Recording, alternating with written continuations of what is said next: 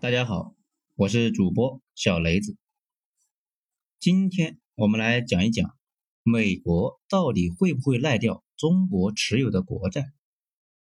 这篇文章呢，也是来自于二号头目的九编文集，写于二零二零年三月二十四日。这两天后台不断有人问，说是美国有议员建议中国免除国债。来赔偿美国在疫情中的损失，大家担心，如果中国不同意，美国会不会单方面的违约？那咱们今天就来讲一讲这个话题。其实这个话题已经不是个新话题，已经谈论了十多年了。绝大部分人的逻辑倒也不复杂，美国欠咱们那么多钱，万一哪一天混不下去了，直接违约，钱不还了。美国呢，又有全世界最强大的打劫工具，就算不还钱，你能把我怎样？这乍一看吧，觉得确实有可能啊。其实吧，仔细一研究，就会发现可能性基本为零。想要聊清楚这件事，我们其实只要说清楚了下面这几个问题，就自然的明白了。我国为什么会持有那么多的美债？一些人经常说。中国手里面握有三万亿，其中一万亿买了美国国债，那为啥不花掉呢？为啥非要买美国的国债？这些钱又是哪来的？众所周知，中国是世界上最大的工业国。如果宽泛的讲，整个东亚其实都是世界的工厂，全世界其他的国家向这个地区输入技术和资本，或者是原料。土澳是提供铁矿的。智利是提供铜矿的，俄罗斯、沙特提供石油，然后他们就换走工业品。这种情况下，几乎不可避免，亚洲国家都会拿着一堆的美元。但是这些美元不是国家的，是各个公司和美国贸易过程中赚到的。比如你们公司呢是生产鞋的，把鞋卖到美国，拿回美元，但是美元在中国不能直接消费。需要先置换成人民币，就这样，你赚的美元留在中国银行，银行给你对应额的人民币。这大家就可能会比较纳闷，那为啥要换成人民币呢？就跟帕劳似的，全国人民直接用美元不挺好吗？其实也不是不行，不过这么搞呢，很容易导致财政崩溃。明朝就是这么亡的，明朝没有主权货币，直接用海外输入的银子。人家输入银子多，大明就通货膨胀；人家输入的少，大明就通货紧缩。这个问题，明朝的知识分子也都发现了。解决的办法是让洋人的钱进入中国时兑换成中国的主权货币。如果输入太多，那我就调高汇率，让你少兑点；如果输入太少，我们也可以印钱保证货币的供应。但是这就是得用信用货币这个工具。问题是，这个工具早就被明朝给玩坏了。明朝也发过信用货币“大明宝钞”，后来由于发的太猛，已经被全国人民给抛弃了。中国完全建立起来独立的主权信用货币，那是要到新中国。这里大家看到了？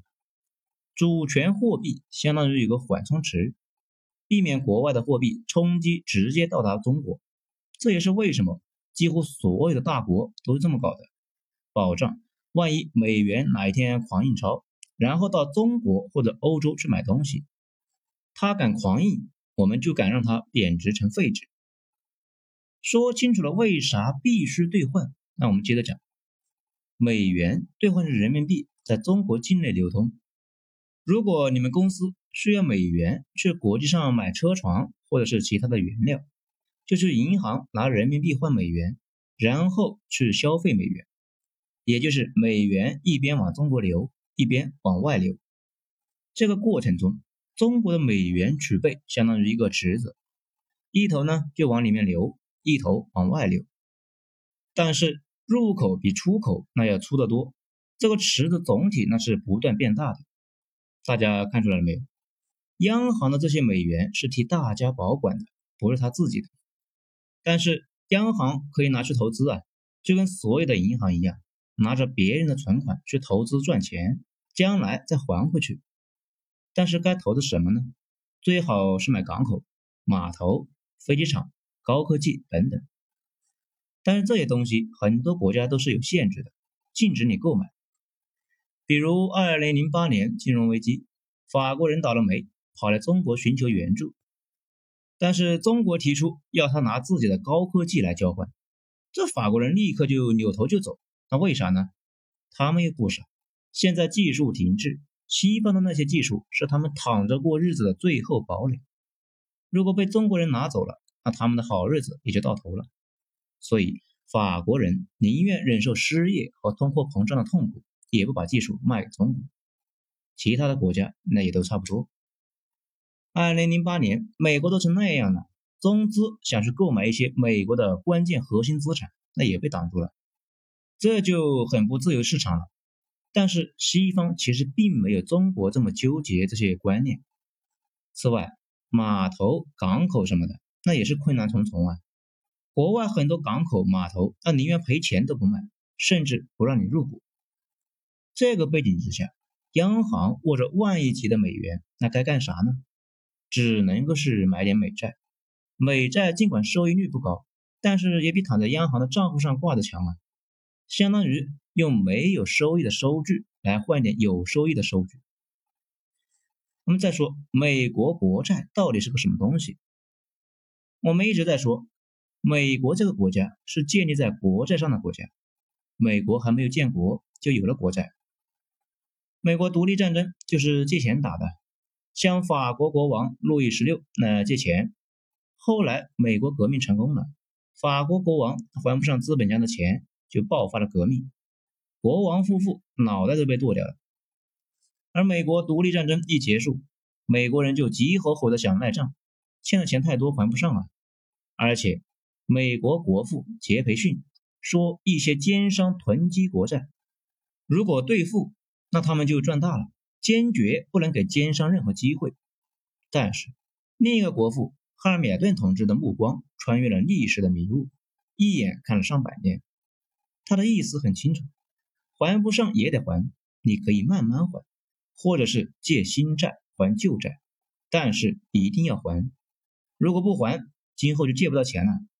下次美国发生危机，如果筹不到钱，美国一建国那就得死。而且他还举了英国的例子，他说英国对外战争借的钱，那全是借的，没有一次是自己出钱去打仗的。英国平时呢做事是没底线。但是借债还钱这件事情从不打马虎眼，所以他借钱向来都是很利索，甚至对荷兰的战争融资一大部分是荷兰资本家出的，因为大家知道英国不赖账，每次战争之前都会发售国家公债来筹集战争经费，大家都争相购买，那不是因为爱国，资本家没有国，只是因为英国从不违约。那大家呢都被哈尔米尔顿说服了。建国之后，他就做了美国第一任财政部长，脑袋被印在了美国的钞票上面。汉密尔顿很早就死了，所以头像非常年轻，不像其他的国父们，大部分形象不佳。汉密尔顿当上财政部长之后，成功的把国债这件事情落实了下去，美国国债制度也成了美国最坚定的基石。后来，美国基本上是每次碰上麻烦，都要大规模的发债解决，甚至购买路易斯安那州，也是从巴林银行那里借的钱。大家看到了没有？从独立战争到南北战争，再到两次世界大战、金融危机，每次混不下去就发国债救急。值得注意的是，大家注意一下，一九八零年到一九九零年那个区间，美债一直是在狂涨。那这又发生了什么呢？没错，那段时间是里根时期，里根要减税搞小政府，却在他任期间发了1.6万亿的美元国债，超过了两百年的总和。他确实是减税了，然后美国政府呢借的钱是大把大把的花钱，搞国家项目，大幅增加国防开支，什么太空计划、能源开发等等。现在的川普那也一样。老川花的钱那就更厉害了，还减税。上台之后迅速是债台高筑，估计老川应该是史上借钱最厉害的总统。这可以看出来，从里根开始，美国的国债就跟这段时间的各国的疫情似的，突然间就炸了。目测不久的将来，美帝会一直借旧债还新债，债务会很快的突破天际。这就有个问题：如果哪天美帝连利息都还不上了，会发生什么？破产。破产给人的感觉就是完蛋了，其实不是。中国没这个观念。西方国家破产那是非常的常见，比如历史上的西班牙帝国、哈布斯堡王朝、法国、俄国都发生过多次破产，也就是欠的钱还不上了。这还不上就得承担责任，如果是个小国，很可能就会被修理的很惨，比如阿根廷的军舰都被债主给拖走了。但是，一般对于大国那没啥办法呀，你总不能够去拖美国的航空母舰吧？看我打断你的狗腿，所以呢，可以跟债主商量哪些钱先还，哪些钱打折之后再等等。但这不是问题的关键，问题的关键是美国国债两百年不违约的神话那也就破灭了。这个神话让美债有零风险一说，美国政府能够以极低利率借到钱，神话破灭以后，那你就别想了。讲到这里，大家也就明白了。如果违约中国国债跟破产似的，美债两百年不违约的神话也就破灭了。这就好像你呢平时一诺千金，借钱都不需要打借条，后来有一次那你不要脸说话不算数，那你今后就再也没这种待遇。这种违约的结果也会落实到利息上。美国今后再也别想以极低的利率借钱，为了区区中国那一万亿的国债，就把百年的积累给毁了。除非美国人脑子被门夹了，否则几乎不可能。不过呢，这不是问题的全部，这个问题还要更深一些。因为美债不仅仅是美债，如果大家觉得这玩意不靠谱，美元价值那也是成了谜了。那他俩啥关系呢？这个也不复杂。比如这一次，美帝面对股市暴跌，川普要给大家发钱度过危机，那这个钱哪来的呢？只能是发债。首先要经过美国的两院审批，啊，两院就是代表的人民和大户。两院审批之后，财政部会印一批的债券出来，并且在公开市场上兜售，有点像你写了个借条，并且写清楚了利息是多少，然后去大街上卖这个借条，也就是债券。如果有人愿意借给你钱，钱给你，借条他拿走，美国政府这个时候手里就有钱了。那么谁会买借条呢？中国、日本、英国、沙特这些手里面有大量的美元没地方用的国家就会去买。此外，美国有很多基金，比如养老基金、共同基金，还有很多有钱人也会买。整体而言，美债的百分之七十以上是美国国内的各个基金持有的，其他的呢海外持有。不过最大头是美联储。美联储去印一笔钱，然后把借条拿回去放在保险箱里面。大家经常说的美联储发行货币就是这么发行出来的。美联储的保险柜里面放的不是大把大把的美元，而是国债和美国老百姓的按揭放贷。当然了，现在已经是存电脑了，不会真的搞个保险箱啊。大家看出来没有？美国和国债是一起的。如果美国违约国债，美元也会跟着一起掉进坑里。从今以后，美元的信用那也就没了，美国人的幸福时光也就结束了。人和鸭子一样，容易把一生下来看到的东西当成爹，以为是天经地义的，其实不是。美元的地位确实是没有多少年，那比我爷爷还差不多，七十来年吧。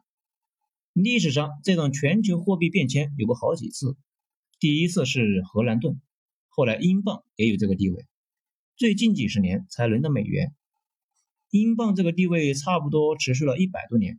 目测美元挺不过第一个一百年，因为它一直在缓慢的贬值。对于货币来说啊，这就是自我毁灭。通过上面的分析，大家也就看到了，美国建国两百年，国债从不违约，不是他宅心仁厚为人民群众的生命财产着想啊，而是担心今后没法再做生意。紧急情况筹不到钱。两百年来的克制，让它形成了史无前例的信用。美国能够以全世界最低的成本借到钱，这个也是他们一直能够玩借新债还旧债的秘密。美国现在的每年主要是还利息，美债利息低，二十三万亿，大概每年要还六千亿左右的利息，占到了财政的百分之八。没错，每年还利息就这么多，马上呢都快赶上瑞士的 GDP 了。如果大家不接受它的低利率，美国几年内就会因为还不上利息而破产，就跟当初西班牙帝国的似的，从美洲挖了天量的金银，但是连续破产六次之后，利息巨高无比，天量的金银连利息都支付不上。这也就是说，如果这次违约了中国的国债，信用破产了，下次你出了麻烦，你一分钱都借不到，谁还敢借给你啊？或者能够借到？但是需要支付信用破产后的高额利息。此外，如果中国手里持有的一百万亿美元，说不定美国还会考虑一下。但是现在中国持有多少呢？一万亿多点，在美国二十三万亿的债里面，只占了百分之四点三。大家可能觉得这也不少了呀，但是大家注意一下，这段时间一个接一个的川普熔断，就让美股蒸发了一十五万亿。这次美国。准备通过抗疫的国债，那也就超过了两万亿。相比较而言，中国那点钱啊，真是个弟弟。美国基本不大可能因为这点钱损失自己天量的生意，就跟你不会因为几个烧饼的钱就把身份证给卖了一样。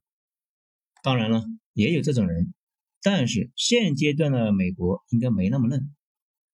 此外，中国买的国债是不记名的，到期支付，这又是什么意思呢？